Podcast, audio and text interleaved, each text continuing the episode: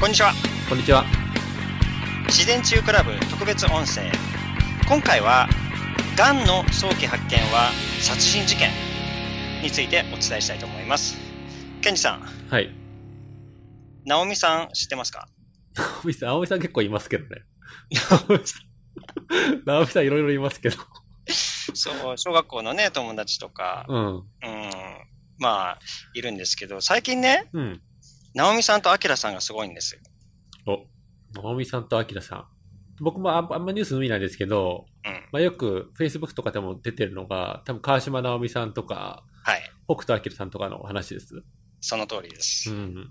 もうね、今、あの、日本は、その、がんの話題ですごい持ちっきりなんですよね。で、うーん。で、まあ、なんていうんですかね、その、川島直美さんはね、あの、本当に、まあ、僕あんまりちょっとよく知らないんですけど、うん。えーでも女優としてはかなり、まあ、日本では有名みたいですよ ね。なんか昔、お笑い漫画道場とかに出てたんですよね。。それを知らないそう知らないか。そうか。私のなんか体はワインでできてるのとか言って、ワイン2とか。あ、それは知ってますうね。んうんうん。ああ、そう。だから非常にね、あの、美人で、で、またね、ご結婚もされて、うんうんうん。で、なんですけども、やはりあの、あれなんですよね、癌で亡くなってしまったんですよね。ああ、そうですね。ニュースがすごいですね。それでもう、やっぱり、まあ、その夫婦仲がすごい良くてですね、うんその夫婦愛のそのストーリーとか、うん、うん。そういうのがやっぱり、なんか、美しいなっていう。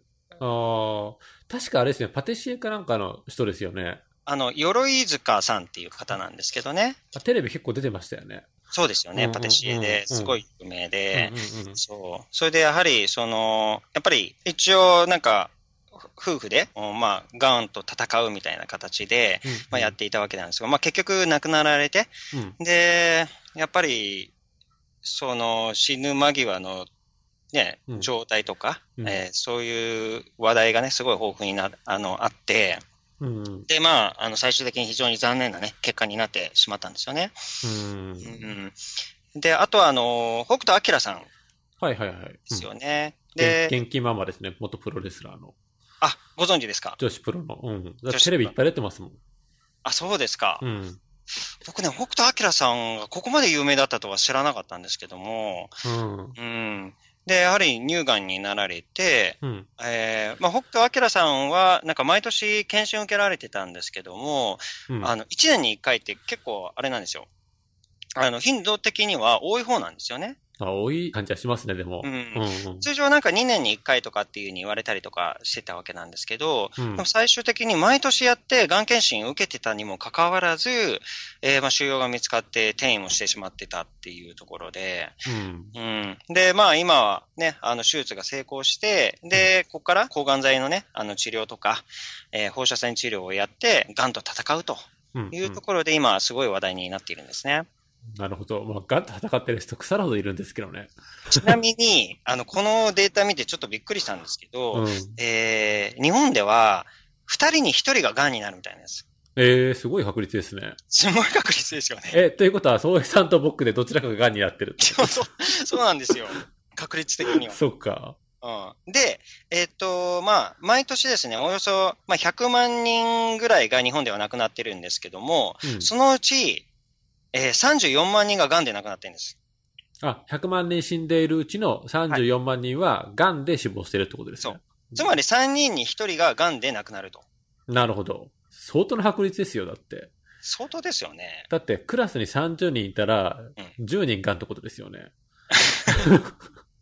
まあ、単純に言うとそうまであ、す。将来的にその人たちが大人になっていってん、大学卒業して会社入って、年取っていったらはい、そのうちの10人が癌になってる可能性があるって、そういうことですよね。そうですね。うん。すごい確率ですね。そう。で、まあ、だから、その、非常に、やはり、まあ、今回のね、話、ね、直美さんと明さんで言うと、うん。やはりあの、まあ、共通してるのは癌ですよね。うん、うん。で、あの、共通してるのはやはりね、その夫婦が非常に仲がいいんですよね。ああ。で、だから、お互い夫婦で頑張って戦っていこうっていう、その夫婦愛っていうものが、うんやはりなんかその今回、メディアにとっては非常に、うん。まあ、そのストーリーがね、人々の、まあ、心を打ってるっていう、そんな感じが、まあ、するんですけども、うん美しいストーリーが。そうですねう。んうん。まあ、ただね、ちょっとひ、あの、非常に、まあ、ちょっと、まあ、残念だなとか、うんいう思う点があるんですよ。おそれ何かというと、結局皆さん、なんか、癌になって、うんこの報道を通じてですよ、言われているのが、早期発見しましょうっていう、うんうんそういう話になっているわけなんですよ。まあ、昔からでも早期発見すれば、がんは早く治せますよっていうのも決まり文句みたいな感じですよね。そうですね。うん。川島直美、ね、あの、北斗晶、相次ぐ芸能人のがん報道から考える、がん検診の重要性とかね。 昔から言ってますけどね、結構。そう今言われなくても、みたいな。うん、うんそがん検診大切だよとかね う。。うん。うん、であと、北斗晶さんは、やっぱりあの若かろうがね、年を取っていようが、うんあのまあ、乳がん検診、行ってくださいって、なるほど。まあ、そういうふうにね、訴えているわけなんですよね。ブログとかで。そうです。うん。であとは、あの川島直美さんは、抗がん剤治療を拒否したんですよ。おー素晴らしいですね。ううんん、それで、その抗がん剤治療を拒否、まあ、したことでね、まあ、ある記事で言うとですね、そのまあ、なぜ川島直美さんがね、まあ、抗がん剤治療しなかったみたいな、うんあそんな話で、鎧塚さん、旦那さんの方ですよね、うんうんはあの、まあ、話し合った結果で、抗がん剤治療しなかったことは後悔していないと。うんうんうん。っていうようなね、あのメディアの報道もあるわけなんですよ。なぜ抗がん剤を拒否したんですかその点は、うん。やはりあの副作用の強さ、やっぱりその川島直美さんが、やはり演技とかしたいっていう、そういう強い希望があって、やはり抗がん剤治療を受けると、副作用の強さっていう、そこの部分うんうん。をやっぱり重視し重視したんでしょうね。ああ、じゃあ副作用の恐怖とか、それで生まれる結果に対して、まあ不安とか、その将来の、その自分の絵が崩れるんじゃないかとか、そういうことですよね。うんまあ、あとは本人のブログで書いてあったことなんですけど、うん。不必要な抗がん剤治療を受けるうんとかは、私は反対ですとなるいうほふど。うに綴っているということで、うまあ、あのそれでまあ民間療法、まあ、行ったわけなんですよね。ん。うんうんうんう。うんん。で、まあ、まあ、その民間療法が、まあ、ちょっとどんなことやってたかなとかいうのは、ちょっと僕自身も気になったわけなんですけど、そう。あの、 その、ブログで書かれていたうん内容によるとですね、うん。ご心情療法。ご身長。そう。うん。何ですか、ご身長って。えひらがなで書いてあるんですけどね。うん。えっとですね、え純金の棒で、えうん体をこすることによってですね、うん。体に溜まっている邪気をうん払ってくれるうんうんうん。っていうことで、うんまあ体に溜まった負の気とかエネルギーをうん。まあ、金の棒をこすることによって、うんあのまあ、取り払うみたいな、まあ、そういうう話らしいですね。なるほど。まあ、要はエネルギーとか、うんそういうことですよね。そうですうね。ん。まうあ、んちょっとスピリチュアルっぽいですけど。ですうね。んうん、そう。だからね、なんかあの、皆さんもマスコミが注目していることは何かというと、うん。要は、がんが起きたらうん、どうしようみたいな。がんが起きたらどうしよう。そうですね。まあ確かに 僕も、昔はがんが、がんになったら、まあとりあえず病院行って検査して、がんのその部分を切り取って、外にパカって出せば大丈夫じゃないかって思ったわけですから。思いまますよね。うん。そう。でも、がんになったらっていうところで、まあ、うんそもそもね、ちょっと考えなきゃいけないのがですね、例えば、うんあの、虫歯。虫歯、はい。うん。歯の病気ですよね。うん。うんで、歯の虫歯にならないようにっていうことと、うん。うんあとでも、虫歯になったらっていうところで、ちょっと対策が違うわけじゃないですか。全く変わりますね、それは。変わりますよね。うんうん。でつまり、まあ、虫歯をさらに悪化させないために、やっぱり毎年チェックアップして、うん。歯医者さんに見てもらって、あの、本当に、まあ、ちょこっとの虫歯でもないかっていうことで発見するために、まうあ、んチェックアップ行くわけですよね。うん。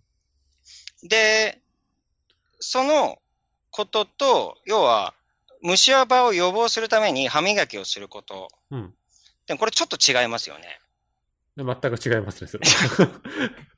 かなり違いますよね。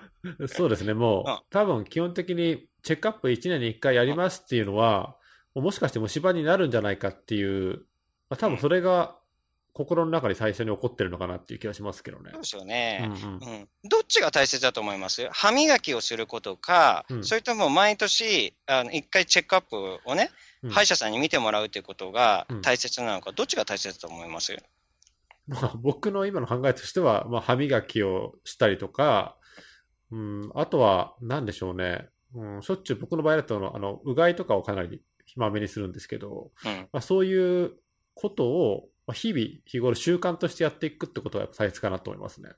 ですよね。うんうん。うん、やっぱり毎日の習慣が、やはりその虫歯になるかならないかっていうことが決まるってことじゃないですか。うん。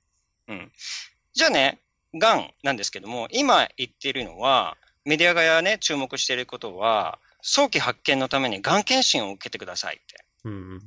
その重要性はとかっていうふうに言ってるわけなんです よ。 なるほど。そうですね。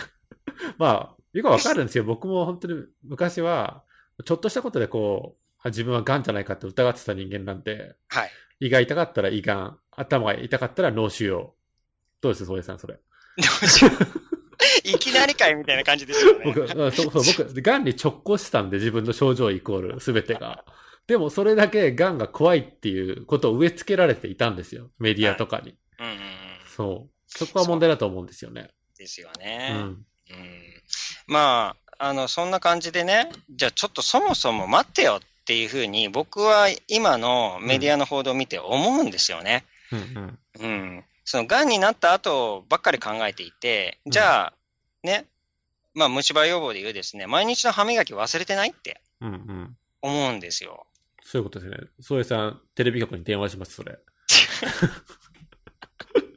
ちょっとすいませんちょとっ。と、ちょっとちょっと待ってください よ、と。あなたたち言ってんのは、みたいな。そう洗脳しすぎじゃないですか、みたいな。そう、そうなんですうんうよん。まあね、その、今世の中のね、この、まあ、私たちが信じてる、要は、癌になるっていうのが当たり前だっていうふうに信じ込められてますよね。そうそう、いつかはなるかもしれないっていう、その恐怖ですよね。そう、二人に一人うんうんですからね。うんうんそう。だけどやっぱりそこに、あの、癌にならないための毎日の習慣っていうのがあるんですよっていうことは、うん今、今のこの日本で知ってる人いないんじゃないかなと思うぐらいうんうんなうんんですよね。なるほど。もう、がんになるのは仕方のないことだから、うん。まあ、チェックアップをしておいて、まあ、そこで発見したら、まあ、早期発見でお医者さんにうん、カチッと切り取ってもらえばいいやとか、あるいは抗がん剤で小さくしてもらえばいいやとか、そういうことですよね。そうですよね。うそう。だから、あの、非常に違和感を感じるんです。ん。うん。うん。なんで癌の早期発見に注目されてね、早期発見の重要性をね、言われて、うんでもじゃあ毎日の私たちの食生活、うんうん。ね、がんを予防できるっていう食生活、食習慣、そういうものがあるにもかかわらず、うん。そこには触れずに、みんなね、がん、がんで思いっきり怯やさ、なんていうかな、恐怖に包まれてるっていうかね。そう。うんだから、今普通に生活していると、それは全く普通のことで、いつの間にか癌が発生するっていう、そういう考え方ですよね。そうですよね。そう。だから、でも本当はいつも食べてるこの食事とか、そういうとこから一つずつ原因は作られているんだよっていうところですよね。うん。うん。 洗脳食って言います、それを。そうそう。まあ、あの、そういう専業職奴隷解放セミナーでね、あのうん何度も言いましたけど、うんまあ、あの、本当に私たちは病気になるように、まあ、仕込まれているっていうね、うんうんえーところね、話させてもらったんですけど、うんまあ、本当にね、メディアが作り上げられている、その今の私たちの見ている現実ですね。ううんん。で、これがやっぱり、本当に疑問に思わないと、私たち本当に殺されるんですよね。うん。うん。そう。なんか大げさに聞こえると思うんですけど、冷静に考えて一つ一つステップステップで考えてみると、本当そうなんですよね。そう。うん。ただ今回のテーマは、あの、癌の早期発見は殺人事件ってね、かなり、まうんあ、あの、過激なんですけども、うんこの、どういう意味かっていうとですね、その、癌の早期発見。